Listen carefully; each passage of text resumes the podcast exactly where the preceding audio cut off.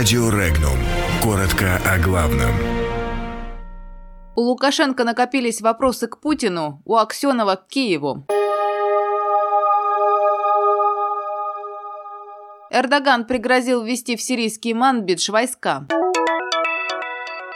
Украина продолжает дестабилизировать ситуацию в Крыму. Москва выступила за ускорение работы по созданию дороги вокруг Черного моря. Лукашенко готов встретиться с Путиным в ближайшее время. Глава Сбербанка отметил невнятность цифровой экономики. Вооруженные силы Турции войдут в сирийский город Манбидж в том случае, если его не покинут курдские формирования, заявил турецкий лидер Реджеп Таип Эрдоган. Напомним, сирийский Манбидж является предметом спора между Турцией и США. В конце ноября министр иностранных дел Турции заявил, что дорожная карта по урегулированию ситуации в Манбидже должна быть закончена США до конца текущего года, а курдские отряды должны быть выведены из города.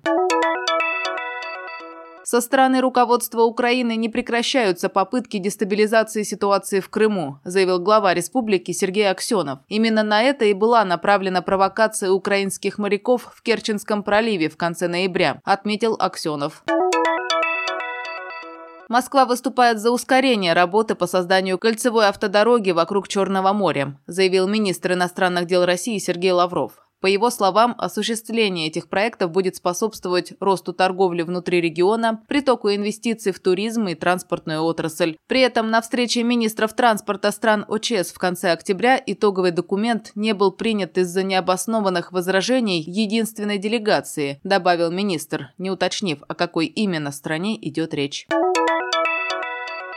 Белорусский лидер Александр Лукашенко заявил о своей готовности в ближайшее время встретиться с президентом России Владимиром Путиным. По словам Лукашенко, встреча на высшем уровне с российским лидером планировалась уже давно. Он напомнил, что между Москвой и Минском накопилось достаточно тем, подлежащих обсуждению. Напомним, на заседании Высшего экономического совета Евразийского экономического союза в Санкт-Петербурге разразился газовый спор между российским президентом Владимиром Путиным и главой Беларуси Александром Лукашенко.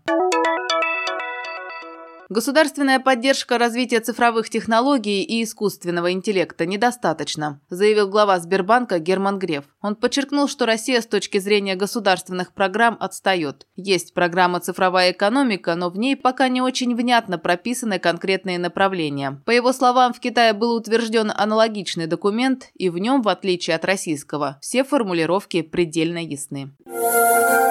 Подробности читайте на сайте Regnum.ru.